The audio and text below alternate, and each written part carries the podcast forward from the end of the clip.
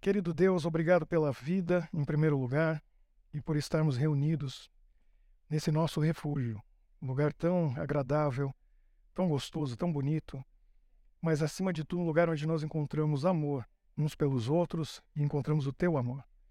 Que possamos ser tocados por esse amor hoje e possamos entender um pouco mais do teu amor através do estudo da tua palavra. Em nome de Jesus oramos. Amém. Muito feliz de, de ver rostos conhecidos, rostos que a gente viu um tempo, depois sumiram, depois a gente viu de novo. Uns porque viajaram, ficaram um mês fora, estão de volta. Outros que resolveram acompanhar online, mas hoje resolveram estar aqui. A gente fica tão feliz. Outros que estavam viajando, né?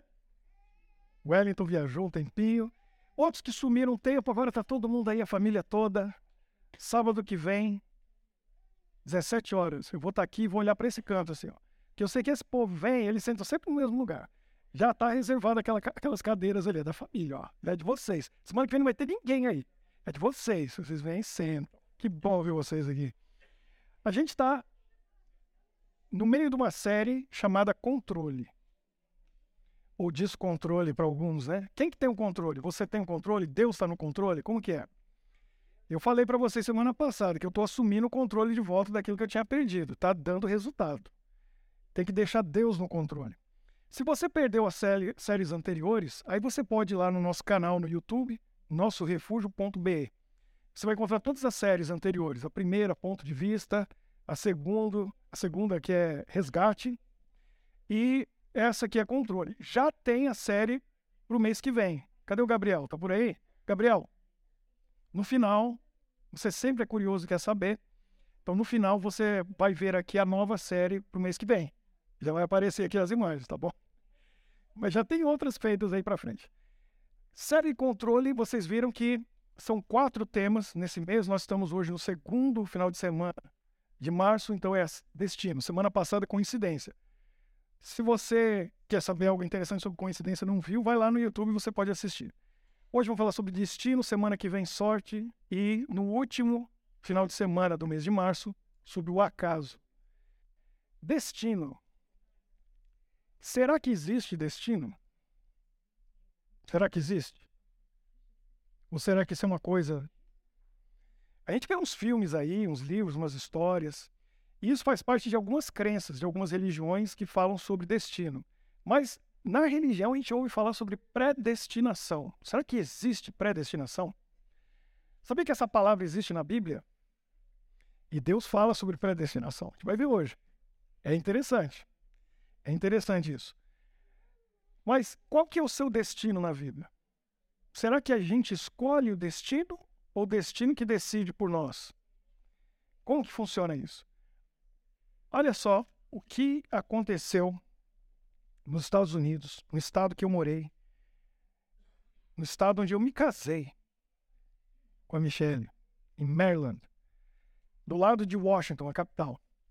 Tem uma cidadezinha chamada Waldorf, e lá naquela cidade, uma moça chamada Jordan Wells, ela fazia faculdade em outro lugar.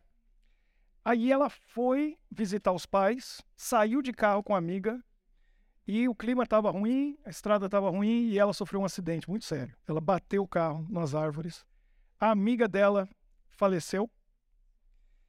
E eles vieram buscar o socorro. Como não tinha, não tinha como ambulância levar para o hospital, então decidiram mandar um helicóptero. Porque seria mais rápido, o estado dela era grave e assim evitava todo o trânsito e tudo que estava acontecendo. Só que aconteceu uma coisa. Adivinha? No caminho para o hospital, o que aconteceu com o helicóptero? Caiu. E morreu todo mundo. Menos a Jordan. Aí ela estava se recuperando no hospital, é, com sentimento de culpa. Ela está viva até hoje. Mas a amiga morreu num acidente de carro, ela sobreviveu. O helicóptero cai no caminho para o hospital, morre todo mundo, ela sobreviveu. Claro que ela quebrou vários ossos e tal, mas não foi nada tão grave e ela se recuperou. Aqui tem um monumento lá em Maryland, e ali tem um brasão de Maryland, onde tem a, a bandeira do estado e dos, do corpo de bombeiros, o, o helicóptero de resgate. Os três tripulantes está ali, o nome deles, em homenagem o que aconteceu naquele acidente que o helicóptero caiu. Agora, sabe o que é interessante nisso? Talvez você diria a mesma coisa. Que você já ouviu essa frase. Foram lá entrevistar ela. E aí o noticiário chegou, foi conversar com ela, Jordan e tal. E o que, como você está se sentindo depois de ter batido o carro? Foi tão sério, foi tão grave. Sua amiga faleceu, cai o helicóptero, morre todo mundo, você sobrevive. O que, que ela falou? Não era a minha hora. Não era a minha hora. É isso que a gente diz. Só que quando a gente diz isso, a impressão que dá é o seguinte: que se tem uma hora marcada, aí a coisa fica complicada. Porque quem que decide essa hora? É, então Deus tem um livro, e aí no livro Deus abre e olha. Marineide. Tem o dia e a hora. Se não chegou o dia e a hora, pode cair helicóptero, você pode bater carro, que não chegou a sua hora. Mas quando chegar também, não tem saída. Já era. Será que é assim que funciona? Isso é predestinação. Quando a gente fala uma frase como essa, não era minha hora, ou era a hora e aí aconteceu, você está dizendo que é predestinação. Ou seja, Deus tem determinado o dia, a hora que a gente ia nascer e o dia, a hora que a gente vai morrer. Você acredita nisso? A Bíblia ensina isso? Será que é assim que funciona? É para a gente pensar. Porque todos nós aqui, quem sabe, temos uma hora marcada aí. Tem como saber essa hora? Olha, isso aqui é uma imagem, é um, um, um esquema da cabala judaica. Está vendo que está em hebraico ali. E na cabala, bom, interessante que uma das pessoas mais famosas que é cabalista é a Madonna, a cantora de música popular, música pop. Eles, eles têm toda uma ideia desenvolvida de como funciona o relacionamento de Deus, o Criador, com a criatura. E aí passa por muitas coisas e muitas ideias, e é meio esotérico, e tem um. E o que, uma coisa que é muito marcante dentro da Cabala é a predestinação. Então, eu estava lendo essa semana algumas coisas que eu já conhecia, mas eu queria me aprofundar um pouco mais para entender o que, que eles pensam. Dentro da Cabala judaica, eles creem assim: você começa seu dia e se você decidir ficar na cama o dia inteiro, quando chegar no fim do dia, você vai chegar no mesmo resultado se você levantar, sair, trabalhar e fizer com todo o seu esforço, sacrifício, tudo que você pode para realizar os seus planos. Porque já está determinado. Então, você, o conselho deles é: vai e faça. Vai e faça. Não fica na cama. Mas se você ficar, o resultado vai ser o mesmo, porque já está tudo determinado. Aí eu vi uma entrevista com um professor é, cabalista e tal, e ele explicando como funciona isso, ele disse assim: então a gente não tem livre-arbítrio. Olha a pergunta. Tem livre-arbítrio? Você pode escolher? Você decide alguma coisa na sua vida? Aí ele falou, mais ou menos. Aí ele explicou como que funciona no pensamento cabalista. É assim. Vamos imaginar que aqui é um cinema. Está bem parecido com um cinema, né? Tem duas telas, estão sentados aí. Então, imagina que é um cinema. Aqui vai passar o filme da sua vida. Aí você entra, senta e o que você faz é assistir de vez em quando tem algumas coisas que acontecem na vida que permitem você mudar alguma coisa. Mas a mudança é assim: tem outra sala de cinema ali do lado, com outro filme passando. Aí você levanta, sai, senta lá e começa a assistir esse novo filme, que também está tudo pré-determinado. Você não decide a história. Você simplesmente tinha uma história da sua vida, está acontecendo, alguma coisa acontece, você toma uma decisão e você vai passar para outra história com outro fim, mas você não tem influência direta, porque é pré-determinado. Ou seja, é predestinação. Será que Deus criou a gente dentro de um sistema assim? Totalmente fechado? Agora tem um problema.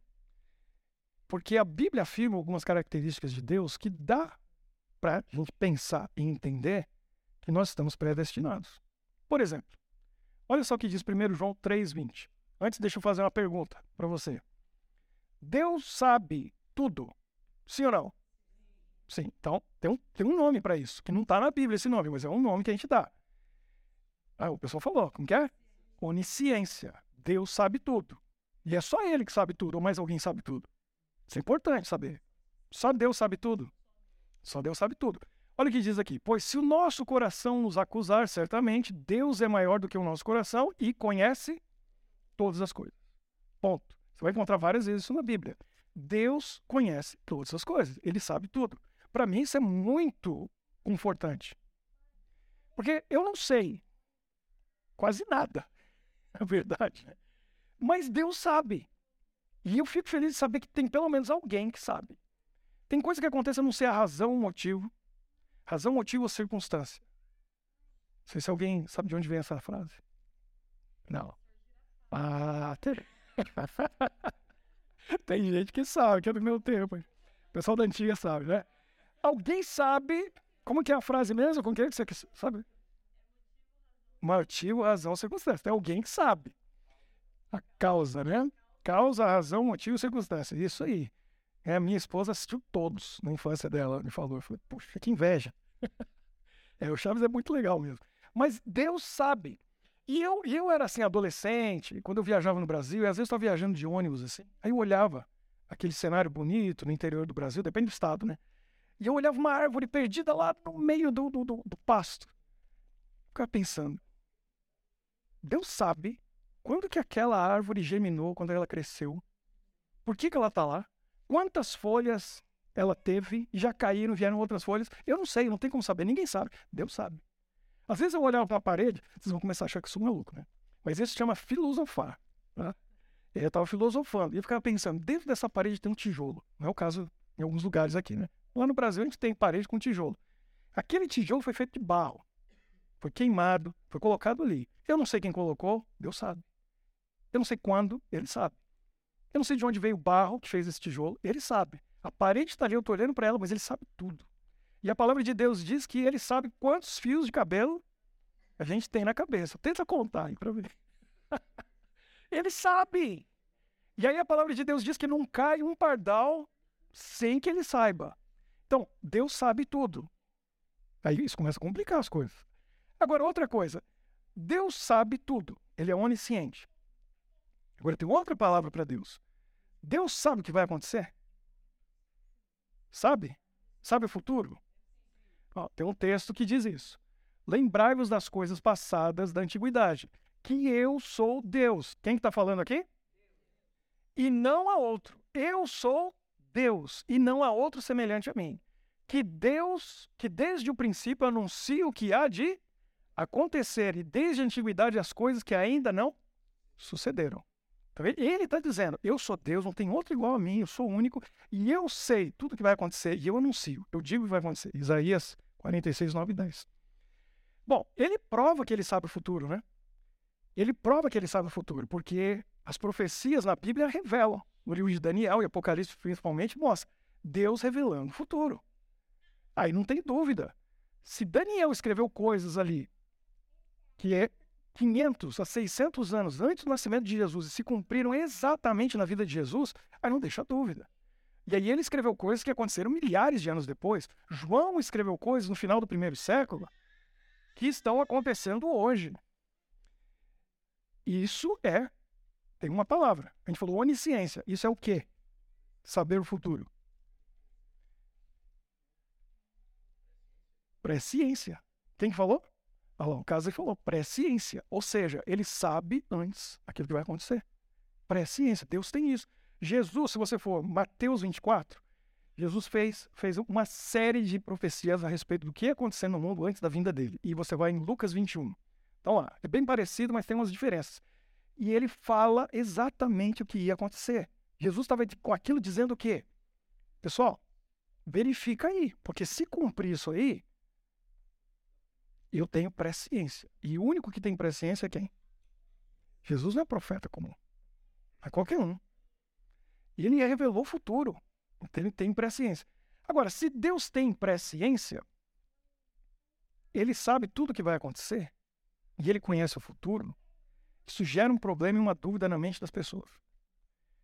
Porque eu ouvi recentemente, e já ouvi muitas vezes na minha vida, e eu, felizmente, nunca tive essa dúvida. Mas eu sei que tem pessoas que têm. Se Deus sabe tudo o que vai acontecer no futuro, Ele sabe se eu vou estar salvo ou não quando Jesus voltar. Certo? Ele sabe.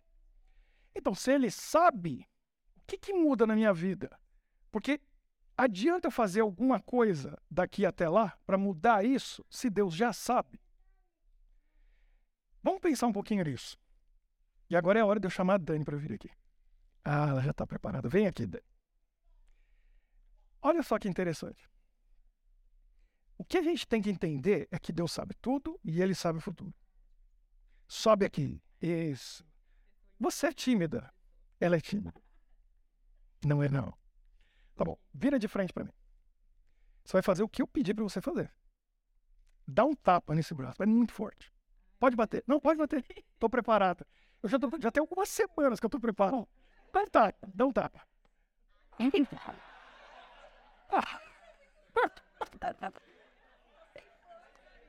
Fica aqui, fica aqui. Fica, fica aqui, fica aqui. Não, fica aqui.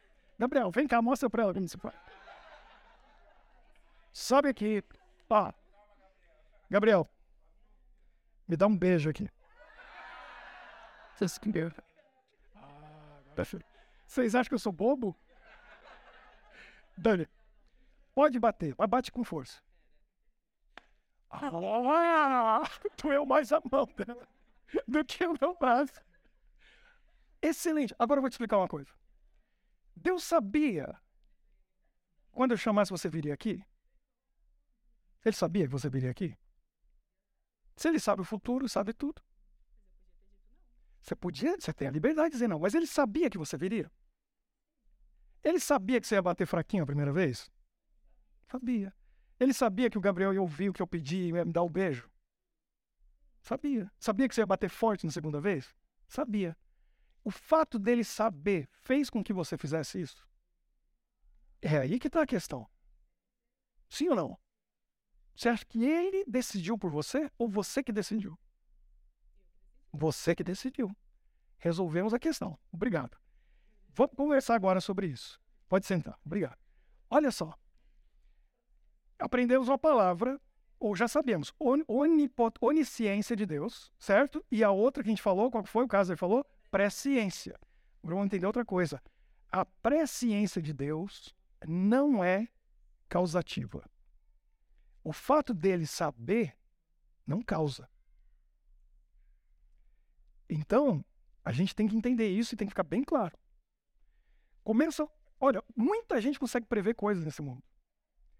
E tem coisa assim que é até chato. Mas, por exemplo, começa um campeonato. Tem um time que gastou milhões, colocou os melhores jogadores. Aí você olha e fala assim: tem 99,99% ,99 de chance desse time ser campeão. Chega no final, é campeão. E você fala: eu já sabia. Prever o futuro? Não prevê o futuro, mas era tão óbvio, né? Tem coisa assim que é chato pro pastor, porque tem casal que começa a namorar, pensa em casar, e aí aconteceu isso com um pastor amigo meu lá no Brasil. Ele foi chamado para aconselhar o casal. Aí ele conversou com um, com o outro, conversou com os pais e falou: não vai dar certo. Tem tudo para dar errado. Vocês não devem se casar. A família se revoltou. A família da noiva se revoltou. Falou: esse rapaz ele é ótimo, esse rapaz é maravilhoso, vai ser o melhor marido para mim. Como você tem coragem de dizer uma coisa dessa? Pastor, a gente ia convidar você para fazer o casamento. Ó, não vamos mais. Falou: quem disse que eu ia fazer? Esse casamento eu não faço. Pode chamar outro. Ele foi no dia do casamento, ficou lá no cantinho só olhando, assistindo. Não foi na festa, porque não foi convidado casou. Passou cinco meses, cinco meses. Ele recebeu um telefonema, tarde da noite, para ir na delegacia de polícia. Adivinha quem estava preso? O rapaz. Adivinha por quê? Agressão. Aí ele foi lá. E sabe o que o delegado falou para ele? Falou assim: Eu te chamei aqui, pastor, que uma das suas ovelhas saiu do seu aprisco e veio parar no meu. E não devia estar aqui. Então vem aqui, pega a sua ovelha e leva de volta para o seu aprisco, porque aqui no meu é outro tipo de gente que fica. Como que sua ovelha veio parar aqui? Ele ficou. Na hora de sair da delegacia, quem estava lá? Sabe o que, que a mãe da noiva tinha falado para ele? Pastor, como que você sabe? Você não sabe o futuro? Como você está prevendo um negócio desse? O senhor não tem bola de cristal? Aí, na hora que estava saindo da delegacia, ele olhou para a mãe da noiva e falou: Cadê minha bola de cristal? Ele cumpriu a profecia dele. Era óbvio, estava na cara. Não via só quem não queria. Não quiseram ver, mas ele percebeu. Então a gente consegue prever o futuro de certa maneira. Agora, saber o futuro, só Deus sabe. Agora, o fato dele saber Não causa. Por isso que é importante a gente ouvir os conselhos que Deus dá. Porque naquilo que realmente importa, naquilo que realmente importa, ele, ele dá as informações todas aqui na palavra dele para gente. E para a gente se preparar, para a gente evitar, para a gente se salvar. Agora, Deus não revela o futuro. E não fique imaginando que se você for num lugar aí, numa cartomante, bola de cristal e tal, que Deus tem alguma coisa a ver com isso. Talvez outro poder tenha a ver com isso. Mas Deus não se envolve em revelar o futuro com detalhes e coisas. Sabe por quê? Eu espero que você consiga entender isso. Trouxe seu, seu equipamento de mergulho? Trouxe. Eu esqueci de avisar, né? Porque a gente vai entrar num assunto tão profundo agora que vai precisar do, do material de mergulho. É sério, eu espero que a gente consiga entender. Se não, a gente vai ter que ter um outro encontro ou vai ter outro momento para a gente estudar esse assunto. Na guerra entre o bem e o mal, quem é mais forte? Tem comparação entre Deus e Satanás? Entre o poder de um e do outro? Não tem, não tem. Se Deus quisesse acabar com essa guerra agora e fazer assim, ó, acabou. Acabou. Porque Satanás pode tudo, ele é onipotente? Não é. Ele pode estar em todos os lugares? Não pode. Ele sabe tudo? Não sabe. Então, tudo nesse universo é limitado. Todos, todas as criaturas são limitadas. Só Deus é infinito. Só Deus é ilimitado. Todo mundo é limitado. A gente é limitado como humano pelo espaço, pelo tempo, pelo conhecimento. Uma série de coisas limita a gente. Só que você tem um Deus que é ilimitado. Você tem que pensar nisso. Se conecta nele. Que aí você vai se dar bem, porque para ele não tem limite. Satanás é limitado. Então essa guerra, essa guerra, como dizem, é só para inglês ver. Porque Satanás não tem a mínima chance. Mas não dá nem para começar. Não dá para começar. É você pegar o Real Madrid e o Ibs, lá do Nordeste do Brasil, que eles dizem que é o pior time do mundo. Coloca os dois para jogar. Tem alguma chance? Não tem. 7 a 1 do Brasil e Alemanha é piada, perto do que aconteceria com Real Madrid e o Ibs. É piada. Ia ser uns 30 a 0. Daí para cima. Essa guerra aqui é muito superior a isso. Deus pode tudo, Satanás não pode nada. Agora, para a gente entender isso, é o seguinte: como então nesse mundo as coisas funcionam? Funciona da seguinte maneira, e aí a gente tem que entender o amor de Deus por nós. Um dia, Deus veio aqui, esse planeta já estava aqui. Segundo Gênesis capítulo 1, e eu creio nisso. Tem muito cristão por aí hoje que não crê. Não sei porquê, mas a Bíblia é assim, ou aceita ou joga fora. Porque quem sou eu para chegar aqui e dizer isso aqui é verdade, isso aqui não é? Então eu aceito. Está dizendo que Deus criou, eu creio. E aqui está dizendo que a Terra já estava aqui, e ela estava como? Sem forma e vazia. Tinha o quê cobrindo a Terra? O Espírito de Deus estava aqui, mas o que, que tinha aqui? Água. Diz que era água. Deus veio aqui, criou a vida, começou. Aí ele fez um teste com o primeiro casal. E esse casal, tava, eles, eles receberam a terra para cuidar dela, para morar, para viver nela, mas não era deles. Então eles eram mordomos da terra.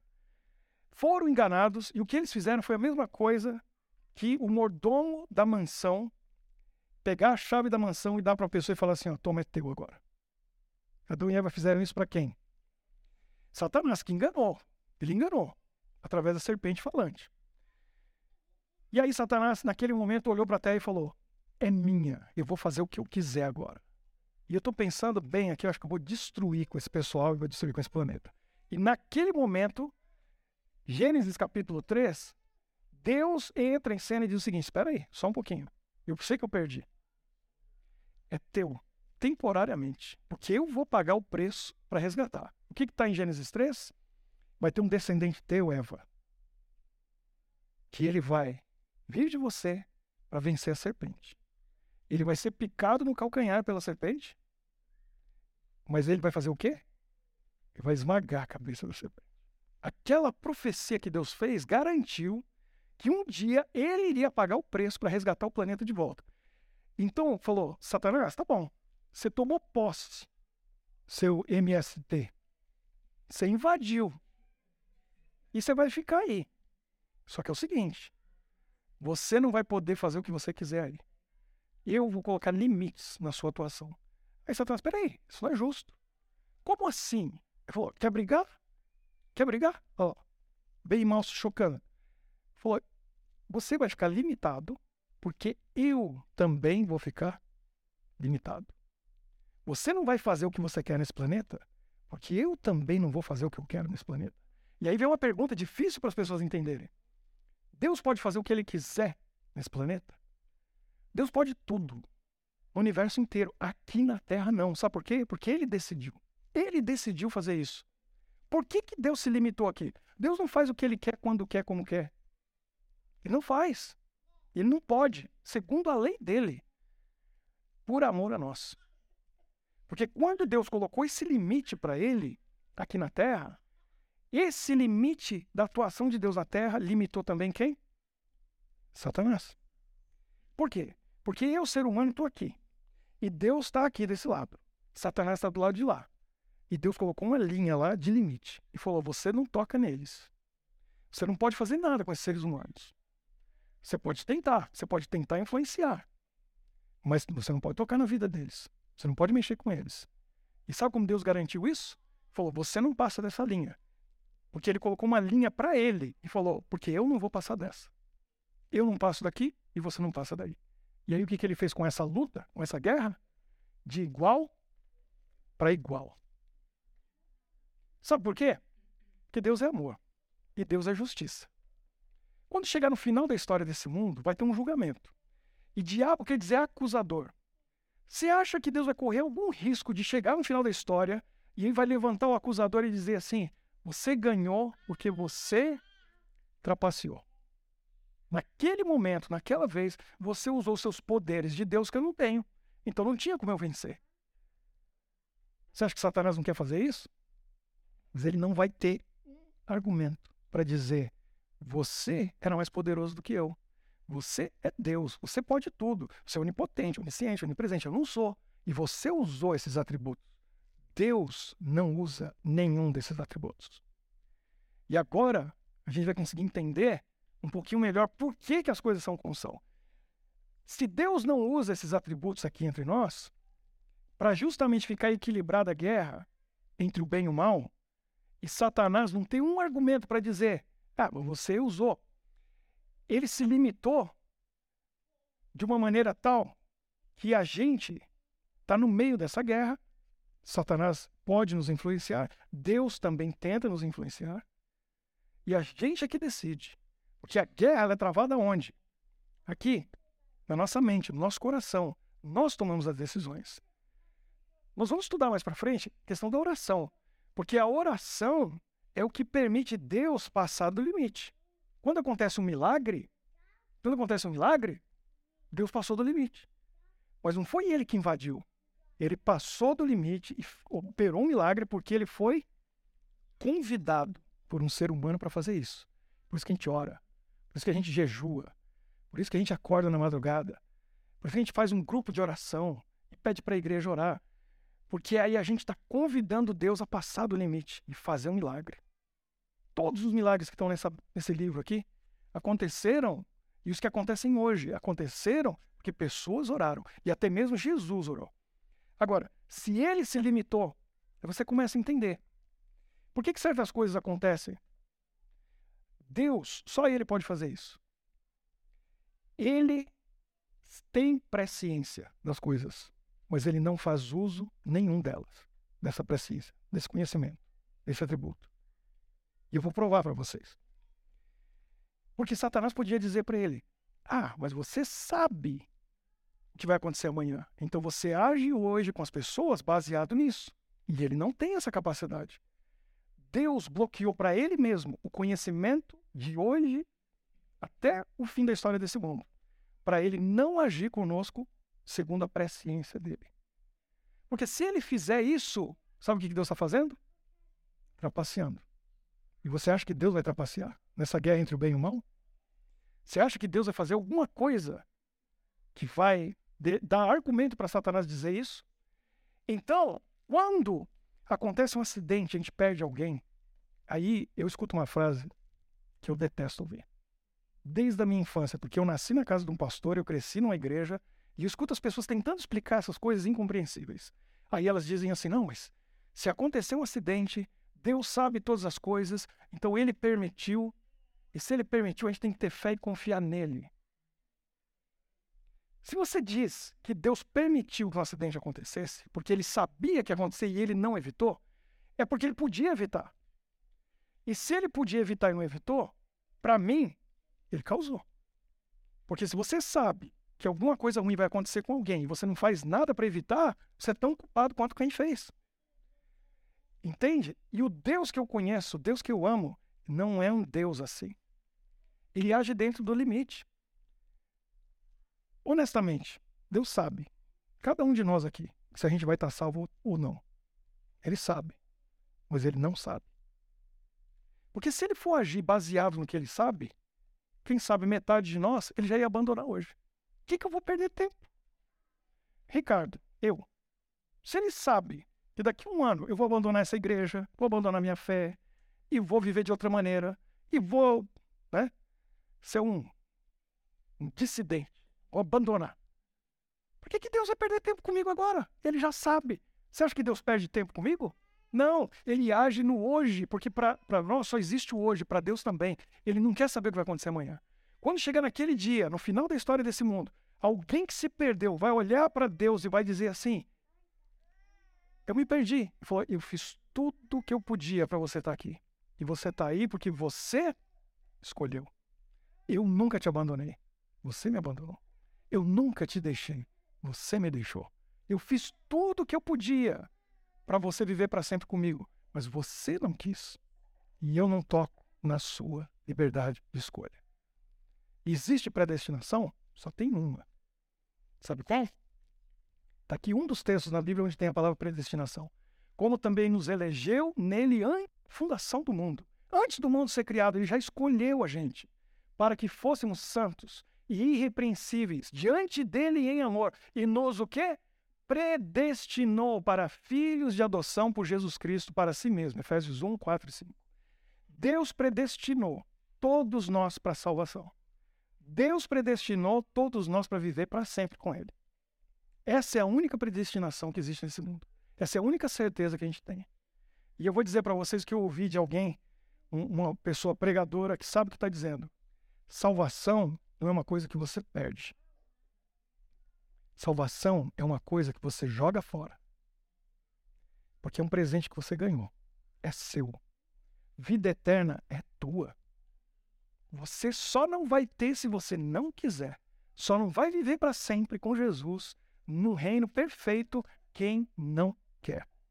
Porque nós somos predestinados por Deus para viver para sempre com Ele. Eu espero que hoje você tenha entendido esse assunto um pouco melhor. É profundo? É. É complicado? É. Como eu disse, precisa do equipamento de mergulho, porque é profundo o negócio. E quem sabe esse é só o começo dessa conversa para você. Mas a gente vai ter chance de voltar nesse assunto e hoje você vai descobrir como e quando. Aqui no final, o Gabriel vai apresentar para a gente uma maneira de você fazer suas perguntas e tentar entender esse e outros assuntos. Mas agora eu quero convidar você, como eu sempre faço, e vou pedir para o Paulo também fazer um, um fundo musical para a gente ali, Paulo para você pensar e refletir a respeito disso. A gente tem um Deus que sabe tudo, pode tudo, conhece tudo, até o futuro. E ele é seu Deus.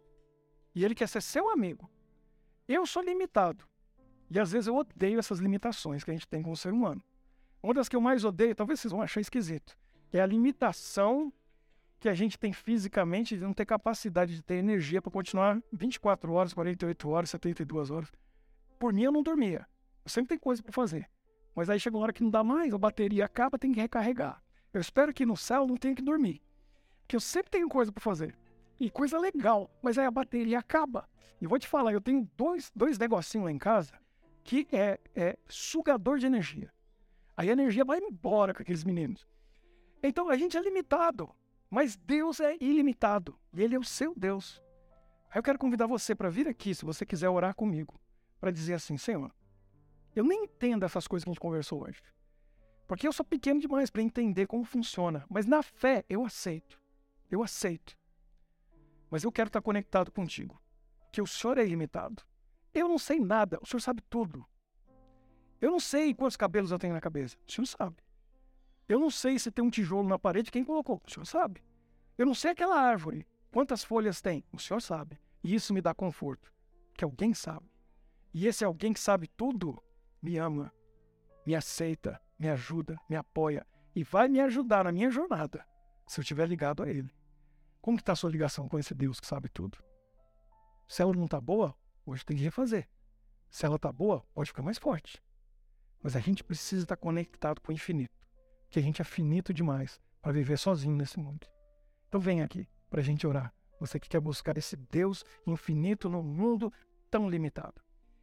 Nosso Deus, nos louvamos a Ti por tudo que Tu és e não pelo que nós somos por tudo que tu fazes e não pelo que nós fazemos.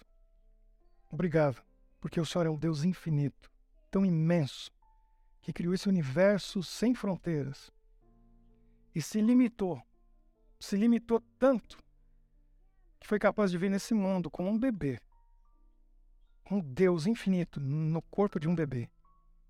Cresceu aqui entre nós, viveu como nós, teve fome, sede, cansaço, como nós, sofreu como nós sofremos, amou como nós amamos, foi traído, foi enganado, foi maltratado morreu.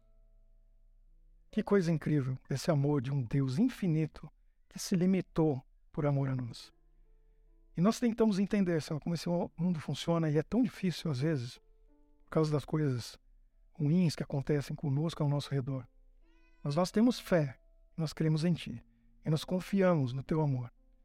E nós sabemos que tudo que se passa nesse mundo, como diz Romanos 8, 28, acontece não por acaso. Porque não existe destino. Mas as coisas contribuem para o bem daqueles que te amam. E nós te amamos, Pai. E nós sabemos que tudo acontece para o nosso bem.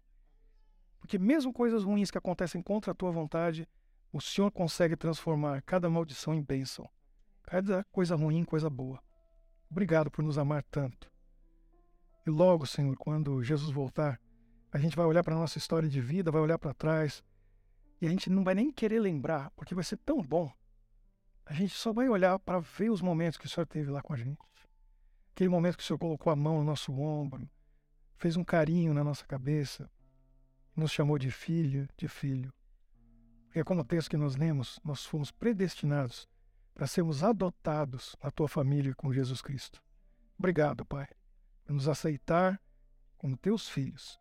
Abençoe cada um que veio aqui hoje e aqueles que também estão assistindo online, que possam sentir a tua presença, a tua bênção e possam se conectar nesse momento de um mundo finito, de uma vida tão finita e pequena e curta que nós temos com o infinito, com Deus que sabe tudo e pode tudo. Abençoe a nossa vida, Pai, e nos ligue a Ti, e que nós possamos estar sempre aqui no nosso refúgio, abrigados e acolhidos e protegidos pelo Teu amor. Em nome de Jesus oramos. Amém. Deus abençoe você.